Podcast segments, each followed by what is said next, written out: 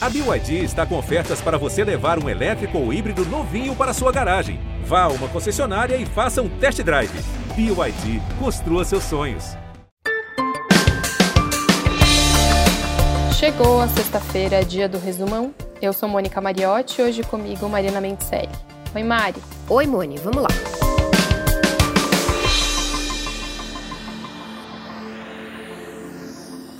Depois de uma semana de atraso, o governo da Índia autorizou a exportação de 2 milhões de doses da vacina Oxford AstraZeneca para o Brasil. Essas vacinas foram produzidas no Instituto Indiano Serum, que fabrica cerca de 50 milhões de doses desse imunizante por mês. Na semana passada, o governo brasileiro chegou a preparar um avião para buscar as vacinas, mas faltou combinar com os indianos que suspenderam a exportação de doses até dar início ao próprio programa doméstico de imunização. E assim a operação fracassou. Depois, a Índia liberou as remessas gratuitas para países vizinhos e agora as remessas comerciais, começando com o Brasil e o Marrocos. As doses chegaram nesta sexta-feira em solo brasileiro. Primeiro pararam no aeroporto de Guarulhos, em São Paulo, e depois seguiram para o Rio de Janeiro. Segundo a Fiocruz do Rio, as vacinas vão estar prontas para o uso no sábado de tarde, depois da checagem de qualidade e segurança, além da rotulagem e da etiquetagem. Enquanto isso, tanto a Fiocruz quanto o Instituto Butantan, que produz a Coronavac, esperam a liberação da matéria-prima necessária para fabricar doses do imunizante aqui no país. Essa matéria-prima vai vir da China. O ministro da Saúde, Eduardo Pazuello, se reuniu por videoconferência com o embaixador da China no Brasil, que também falou com o presidente da Câmara, Rodrigo Maia. Mas por enquanto a liberação da vinda dos insumos para o país segue sem data. Sem a matéria-prima, o Brasil corre o risco de ter um hiato de semanas na vacinação. E falando ainda um pouco mais sobre vacina, por unanimidade, a Anvisa liberou o uso emergencial de um novo lote da Coronavac. O pedido foi feito pelo Butantan e serve para doses invasadas aqui no Brasil. O Plano Nacional de Imunizações começou com apenas 6 milhões de doses da Coronavac, que exige duas aplicações da vacina. Esse número não é suficiente para imunizar nem metade dos profissionais de saúde do país, o grupo que é mais exposto ao vírus, e, portanto, prioritário. A estimativa é que o Brasil tenha pelo menos 5 milhões de trabalhadores da saúde. Com isso, os estados estão sendo obrigados a restringir ainda mais o número de pessoas imunizadas nessa primeira fase da vacinação. Mesmo com a falta de doses para quem mais precisa, em pelo menos 11 estados e no Distrito Federal, empresários, políticos e funcionários públicos foram vacinados com a Coronavac, apesar de não serem parte do grupo prioritário. O Ministério Público já está investigando essas suspeitas de fura-fila. Só para dar alguns exemplos, teve casos em Manaus, onde a vacinação chegou a ser suspensa temporariamente. Em São Paulo, onde profissionais de saúde da linha de frente do combate à pandemia reclamaram que a vacinação da categoria está privilegiando os funcionários do Hospital das Clínicas da Faculdade de Medicina da USP. E na Bahia, onde o prefeito de Candiba, do PSD, recebeu a vacina sem fazer parte do grupo de prioridades. Lá, o Ministério Público Federal pediu a condenação por ato de improbidade administrativa e pagamento de multa. Em Castanhal, no Pará, Laureno Lemos, coordenador administrativo do Hospital Municipal, foi demitido depois que postou nas redes sociais uma foto tomando a vacina. Ele não estava no grupo prioritário. O prefeito de Candiba disse que tomou a vacina para que a população perdesse o medo de se imunizar. E falando ainda de pandemia, o Ministério da Saúde lançou um aplicativo chamado Traticov que recomenda o tratamento precoce a pacientes que têm sintomas que podem ou não ser da Covid. O tratamento indicado inclui medicamentos que, segundo já demonstraram diferentes estudos científicos, não funcionam contra a doença, como por exemplo a cloroquina, a hidroxicloroquina e a azitromicina. Não existe nenhum tratamento precoce que tenha se mostrado eficaz contra a Covid. No aplicativo e na página do Tratecov, médicos e enfermeiros podiam inserir dados dos pacientes, como peso, altura, comorbidades e sintomas, e daí receber a sugestão de tratamento precoce. Acontece que o código do aplicativo parecia programado para recomendar o uso desses medicamentos, que não têm eficácia nenhuma comprovada contra a Covid, independentemente dos campos preenchidos.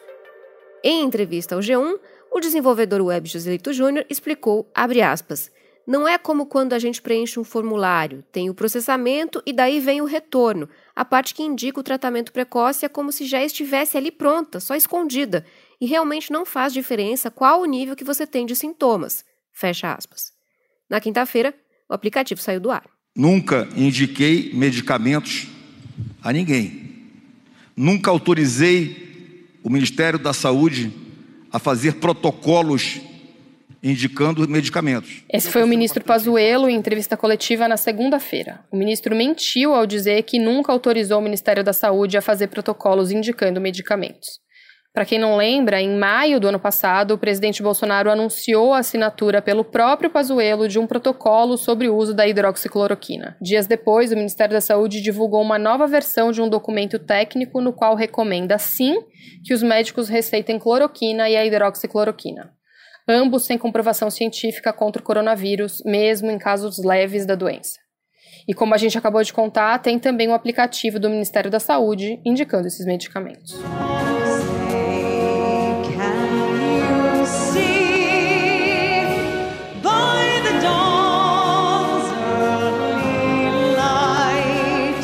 Depois de uma transição, digamos, conturbada, Joe Biden tomou posse como presidente dos Estados Unidos na quarta-feira. Democracy has prevailed. O novo presidente americano fez um discurso pregando a união em um país dividido e falou em derrotar o extremismo e restaurar a alma americana. This is America's day. This is democracy's day. A posse foi cercada de segurança e só teve a presença de mil convidados. Kamala Harris assumiu como primeira mulher negra e filha de imigrantes no cargo de vice. Entre as primeiras medidas assinadas pelo novo presidente estão o retorno dos Estados Unidos ao Acordo de Paris e ao OMS. O presidente Jair Bolsonaro mandou uma carta a Biden e disse ver um excelente futuro para a parceria entre os dois países. Uma ausência muito notada foi a de Donald Trump. Depois de sair da Casa Branca, ele fez um discurso a apoiadores e depois seguiu para o resort dele na Flórida. So just a goodbye. We love you. We will be back in some form. Trump não quis participar da posse de Biden como é tradição. Foi a primeira vez em mais de 150 anos que o presidente não compareceu na cerimônia de posse do sucessor. George W. Bush, Bill Clinton e Barack Obama estavam entre os poucos convidados. E um relatório divulgado nessa semana mostra que o desmatamento na Amazônia em 2020 foi o maior dos últimos 10 anos. O documento foi apresentado pelo Instituto do Homem e Meio Ambiente da Amazônia, o Amazon. Os números mostram um crescimento de 30% na área desmatada na floresta. Foram mais de 8 mil quilômetros quadrados entre janeiro e dezembro do ano passado. E nessa semana, o fim de um mistério depois de quase três meses, reapareceu o bilionário chinês Jack Ma, fundador do grupo Alibaba. Ele não aparecia em público desde 24 de outubro do ano passado, quando criticou o sistema regulatório chinês em um discurso num evento em Xangai.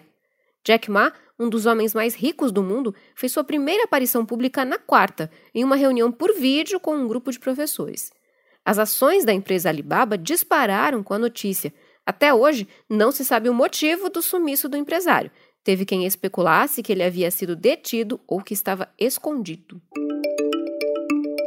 E aos estudantes brasileiros, definições sobre o Enem.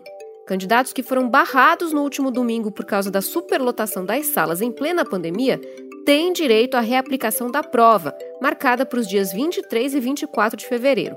No entanto, uma juíza federal negou o pedido da Defensoria Pública da União para que o segundo dia de exame, marcado para o domingo 24 de janeiro, fosse cancelado, ou seja, vai ter segundo dia de Enem neste fim de semana.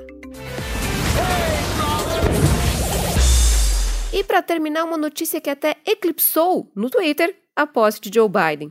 A lista de participantes do BBB 21, que vai ter 10 participantes do grupo Pipoca, que é o dos anônimos, e outros 10 do grupo Camarote, o dos famosos, que inclui nomes como Carol Conká, Fiuk, Projota e atriz Carla Dias. A edição começa oficialmente na próxima segunda-feira, dia 25. Esse foi o Resumão, o nosso podcast semanal que está disponível no G1, é claro, ou então na sua plataforma de áudio preferida. Segue a gente, assim você é sempre avisado quando um novo episódio está no ar. Esse episódio foi feito por nós e por Isabel Seta e Fernando Otto. Bom fim de semana, beijo, tchau. Beijo, pessoal, até mais.